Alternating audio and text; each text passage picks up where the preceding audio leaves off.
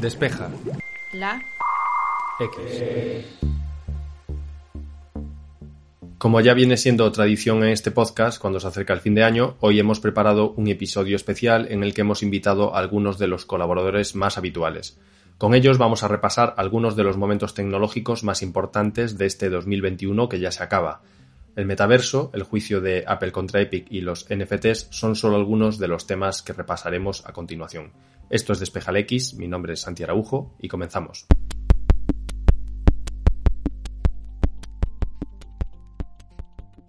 Empezamos con José García, quien nos habla de la importancia de la llegada de la GeForce Now RTX 3080 y la posibilidad de jugar en la nube a una calidad más que envidiable. El streaming de videojuegos ha llegado para quedarse, sin lugar a dudas, y lo que antes llamábamos el futuro de los videojuegos, hoy podemos decir que ya es el presente.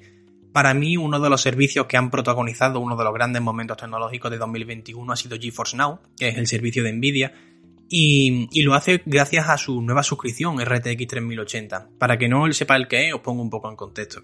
Hace una semana, Nvidia anunció RTX 3080, que no debe confundirse con su, con su tarjeta gráfica que tiene el mismo nombre. Se trata de una nueva suscripción que permite a los jugadores acceder a unos superordenadores llamados GeForce Now Pod, que son unos ordenadores que dan miedo verlos. Tienen unas especificaciones de escándalo, son unos ordenadores potentísimos, y sirven para que los jugadores puedan jugar en 1440p a 120 fotogramas por segundo. Esto vamos a intentar digerirlo con tranquilidad porque se dice rápido y realmente es una locura. Actualmente el servicio así como por antonomasia que era Google Stadia tenía el streaming de videojuegos capado a 60 FPS en resolución 4K con HDR. Eso sobre el papel, luego ya dependía del juego, dependía de la conexión a internet y demás. Por no hablar de que en Stadia se tienen que comprar los juegos dentro de Stadia, ¿vale? GeForce Now funciona de forma diferente. En GeForce Now tú compras los juegos en Steam, Epic Games, GOG o la tienda que sea compatible y los puedes jugar en la nube. Esto está muy bien porque por un lado puedes jugarlo en la nube desde cualquier dispositivo y cuando digo cualquier dispositivo, cualquier dispositivo, un móvil, una tablet, un ordenador, un portátil, lo que sea. Pero también si en algún momento decides dar el salto a un hardware más potente, puedes jugarlo en ese hardware en local, ¿vale? RTX 3080 nos promete eso, jugar en 1440p a 120 fps, pero también trae la tecnología Adaptative Sync, que básicamente es la, sincronización de fotogramas entre el servidor y la, tasa de refresco de nuestro ordenador, por lo que tenemos como más fluidez, digamos, ¿no? Y funciona de escándalo, funciona de escándalo. Yo personalmente he tenido ocasión de probarlo, podéis leer la, la prueba en Shataka y, realmente es un servicio muy transparente. Ya lo era antes, porque Stadia también es transparente y GeForce Now Priority, que es la, suscripción anterior, digamos, eran muy transparentes en el sentido de que llegabas a olvidarte de que estabas jugando en streaming, pero lo que ha conseguido con RTX 3080 es sencillamente impresionante.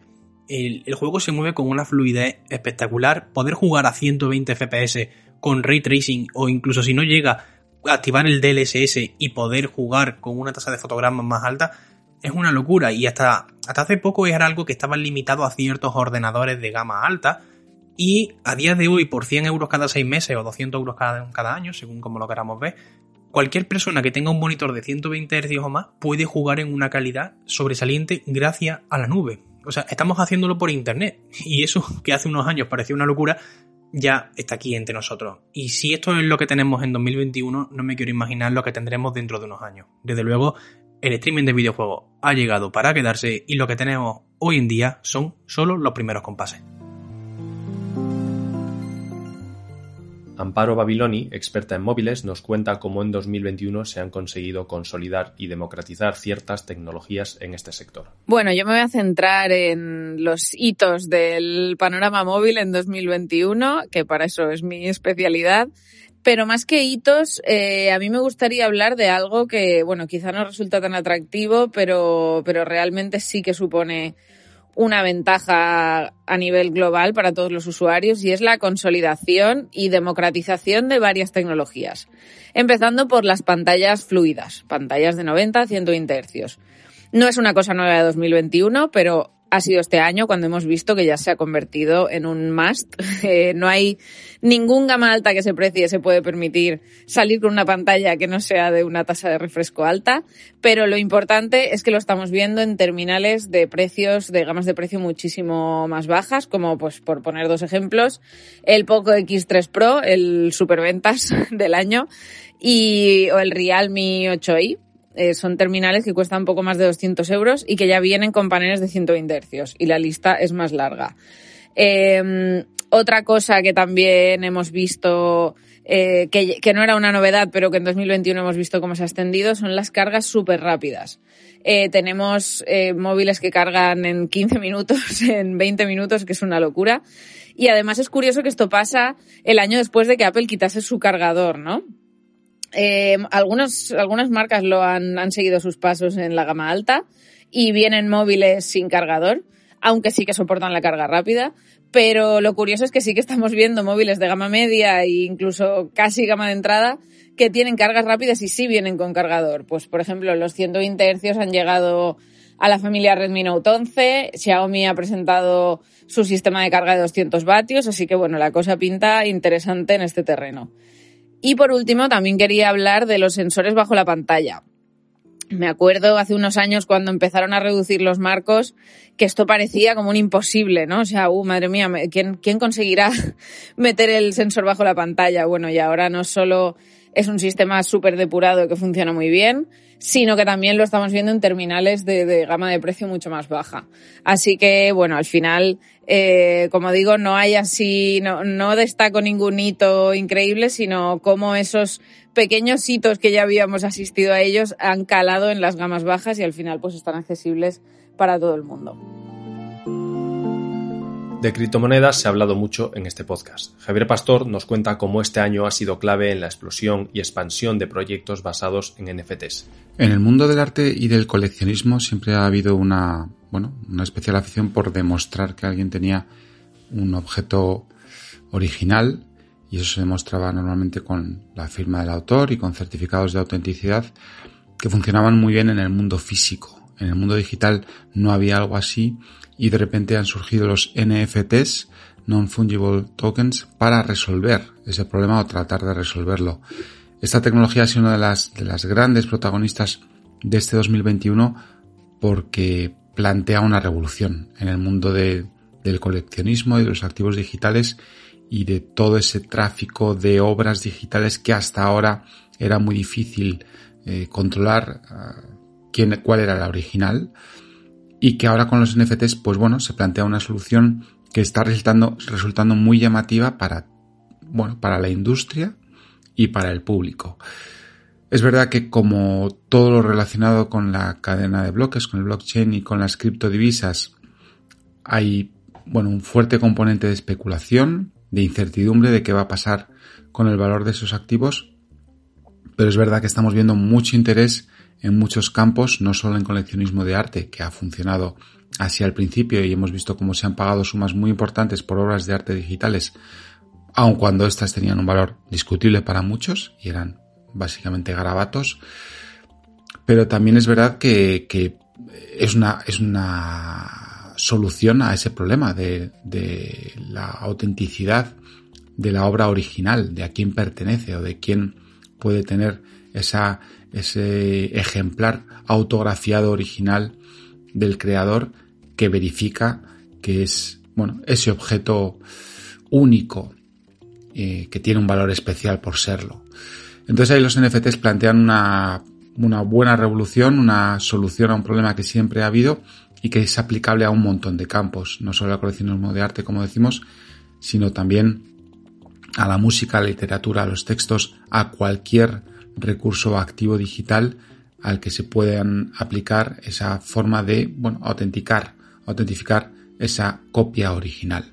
De nuevo, como, como decíamos, hay mucha incertidumbre sobre lo que va a pasar, pero lo cierto es que se están apuntando un montón de empresas a esto de los NFTs, que es una de las palabras del momento, y de repente, pues por ejemplo, la Liga Española de Fútbol se ha apuntado a ese movimiento y está empezando a mover los NFTs como un, bueno, una forma de ingresos y otras empresas también lo están haciendo. la industria de los videojuegos parece que también eh, está apuntando a ello y aquí hay una, bueno, un posible movimiento hacia adelante de todo esto que puede también influir en el mundo de las criptodivisas.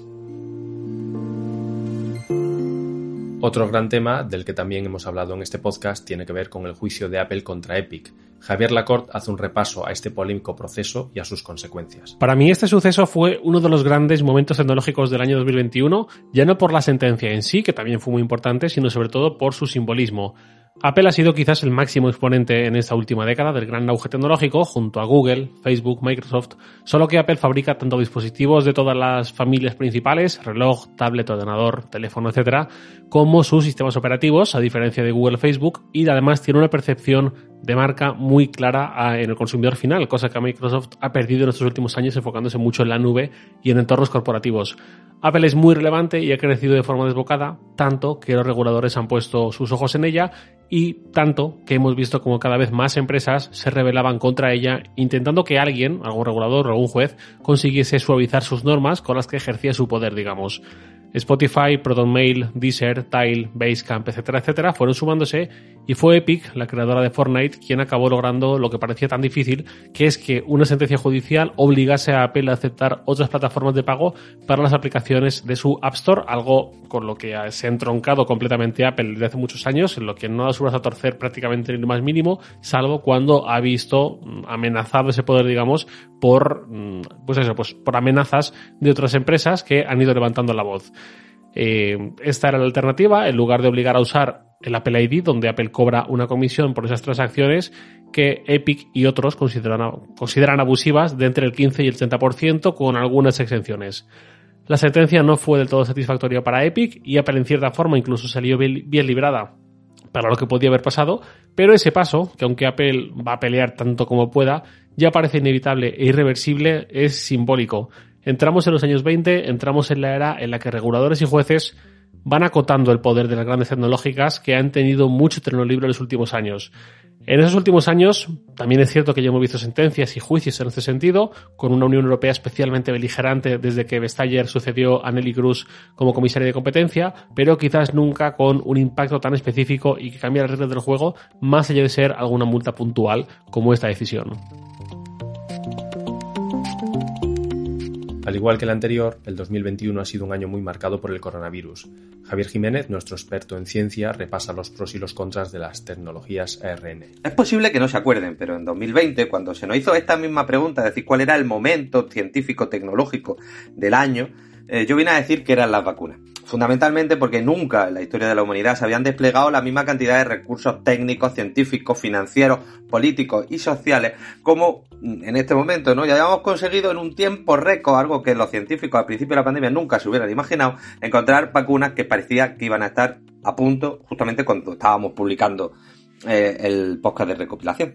Sin embargo, no me esperaba ¿no? que realmente 2021 iba a ser un año en el que las vacunas iban a, a, a, a, reventar, ¿no? Fundamentalmente, porque no solo eh, eh, eh, hemos atravesado casi todas las etapas del proceso de producto de lo que serían las vacunas. La llegada, ¿no? Dudando todavía si funcionarían o no funcionarían bien. El éxito, hemos visto cómo las vacunas eran capaces de doblar completamente la curva de contagios de muchos países y en los últimos meses hemos visto cómo el poder de la vacuna iba decayendo, cómo aparecían nuevas eh, variantes, ¿no? Que de una manera o de otra mm, tenían cierto escape vacunal, o eso nos permite eh, intuir ahora mismo los datos, y, y, bueno, llegábamos a un punto en el que tenemos que empezar a vacunar mm, por tercera vez, ¿no? Se habrían dudas sobre cómo iba a ser el futuro. Eh, apacando, ¿no? Eh, silenciando un poco el optimismo con el que empezábamos el año. Sin embargo, no creo que en este caso concreto, este año, podamos decir que las vacunas, mm, en general, han, sido las protagonistas de nuevo mm, del asunto. Es verdad que eh, hemos tenido grandes proyectos, eh, grandes programas de investigación, ¿no? Como los programas que desarrollaron la vacuna de Janssen o la vacuna de Oxford, que llevan unos años trabajando, que son Mm, modelos muy exitosos y que han demostrado su potencia, pero seguramente el gran momento mm, científico-tecnológico del año, ¿no? La gran cuestión eh, es la tecnología del ARN mensajero. No, no, no tanto por lo que hemos visto, que, ya digo yo que ha sido alucinante, sino sobre todo por lo que esta enorme prueba de concepto ¿no? nos permite decir sobre el futuro. Eh, eh, sé, yo me imagino que, en los años 30, en los años 40, cuando se empezó eh, a, comentar ¿no? y a desarrollar y a hablar sobre el poder de los antibióticos, mucha gente todavía no era capaz de, entender el impacto brutal que va a tener sobre la vida de la gente.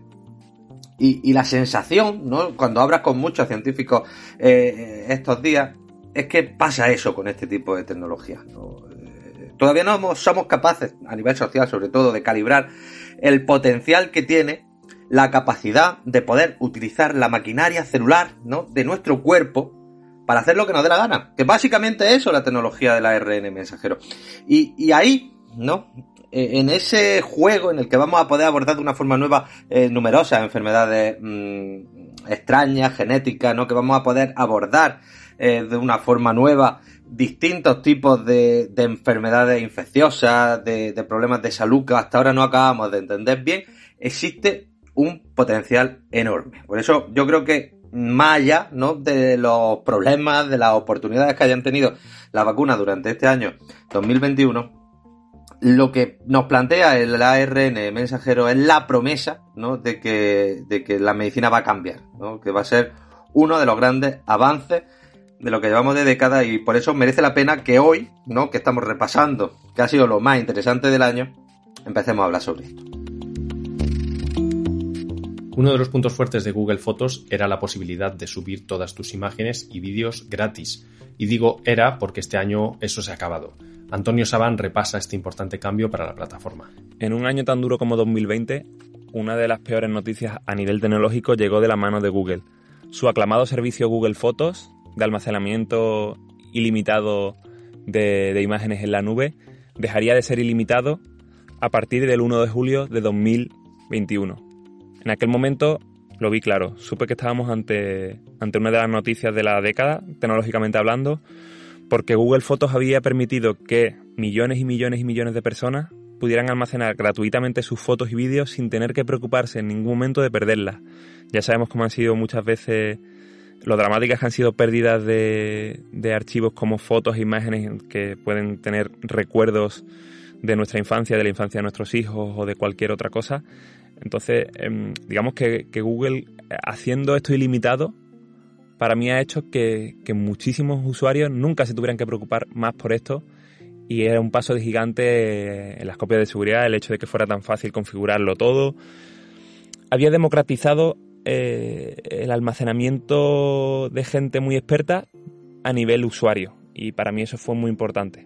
Con esta noticia se rompía totalmente eso y eh, lo peor ha sido que hemos aprendido por las malas, ¿no? Eh, nos ha dejado la lección de que de que otra más, otra lección más, porque con Google ya la hemos vivido otras veces, como ocurrió con Google Reader, de que si no pagamos por un servicio suyo, incluso pagando podría pasar, pero sobre todo si no pagamos, no podemos esperar que en el futuro la cosa no cambie.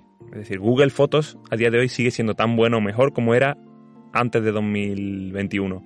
Sin embargo, con, esta, con este adiós a lo ilimitado y teniendo en cuenta que Google solo nos da 15 gigas gratuitos para seguir almacenando archivos, la realidad es que, es que hemos perdido mucho y hemos vuelto a aprender pues que no, que no, que, por los servicios, que si de verdad valoramos un servicio, lo ideal es que paguemos por él porque por hacerlo sostenible y por, por no ser usados como conejillos de indias para ver cómo una compañía como Google experimenta con nuestras fotos, aprende a base de nuestras fotos y logra, logra sacar beneficio de ellas. ¿no? En este sentido, creo que otra triste noticia es que y otra, otra triste lección es que Google Fotos ha sido posible o ha, tenido tanto éxito también gracias a, copiar o a parecerse al modelo de otros actores pequeños que fueron cayendo al, cobrarnos y al no poder competir con un gigante como Google. Entonces, mm, yo diría que, una, de una de los aprendizajes que, saco de, de la de Google Fotos, aparte de, de que Google dijo que sería ilimitado para siempre y finalmente no ha sido así,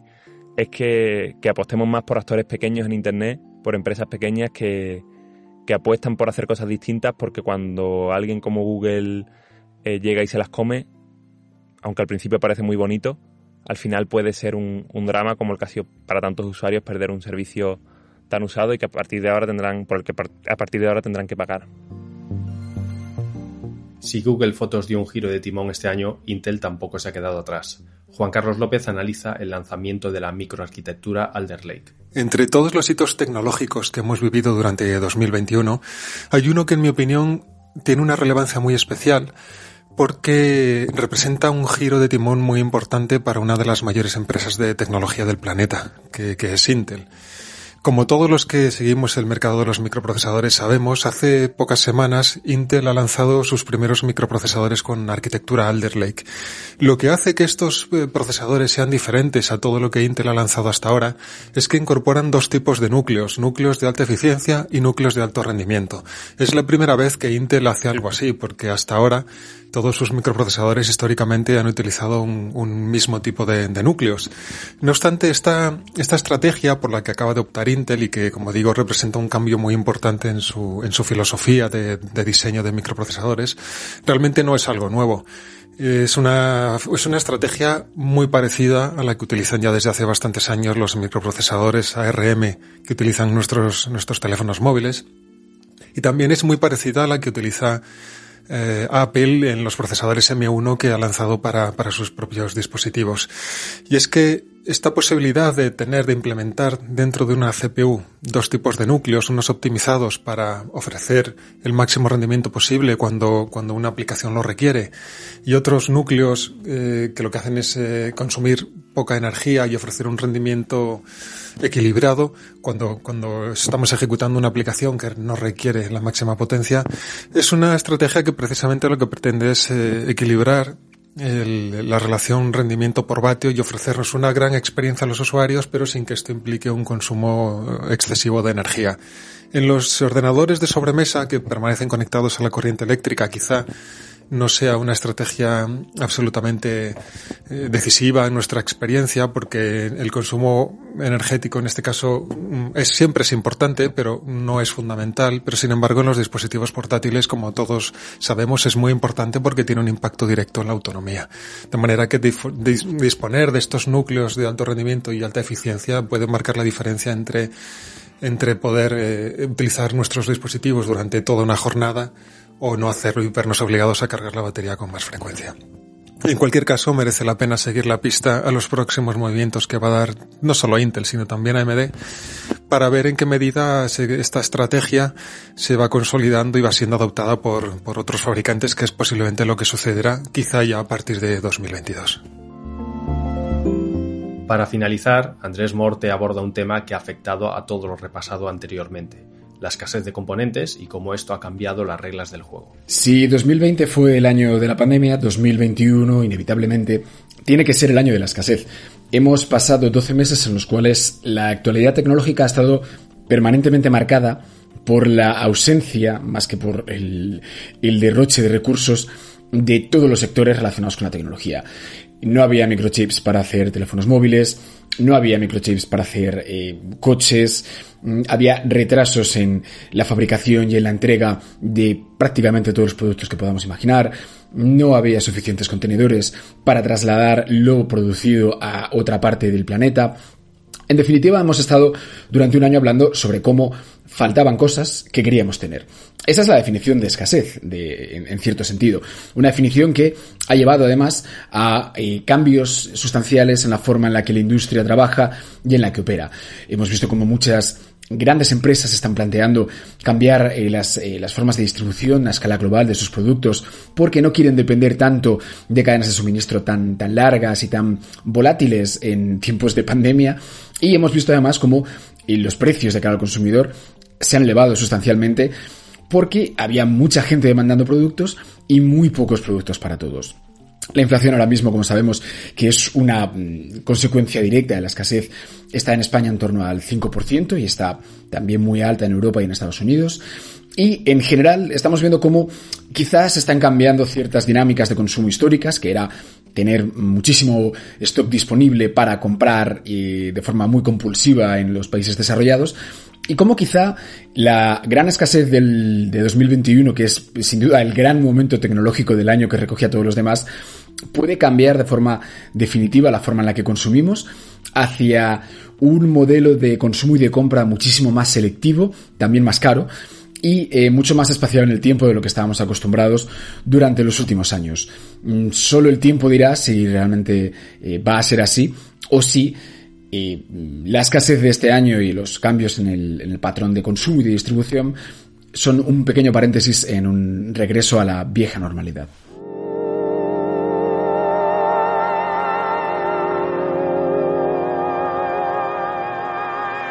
Si sois seguidores fieles de este podcast, seguramente ya intuís que este no será el único episodio especial que lanzaremos antes de que acabe el año. Así que no queremos desvelar mucho más y simplemente deciros que si os ha gustado este episodio, no perdáis de vista el que lanzaremos el jueves próximo. Hasta entonces, os deseamos que paséis una feliz semana.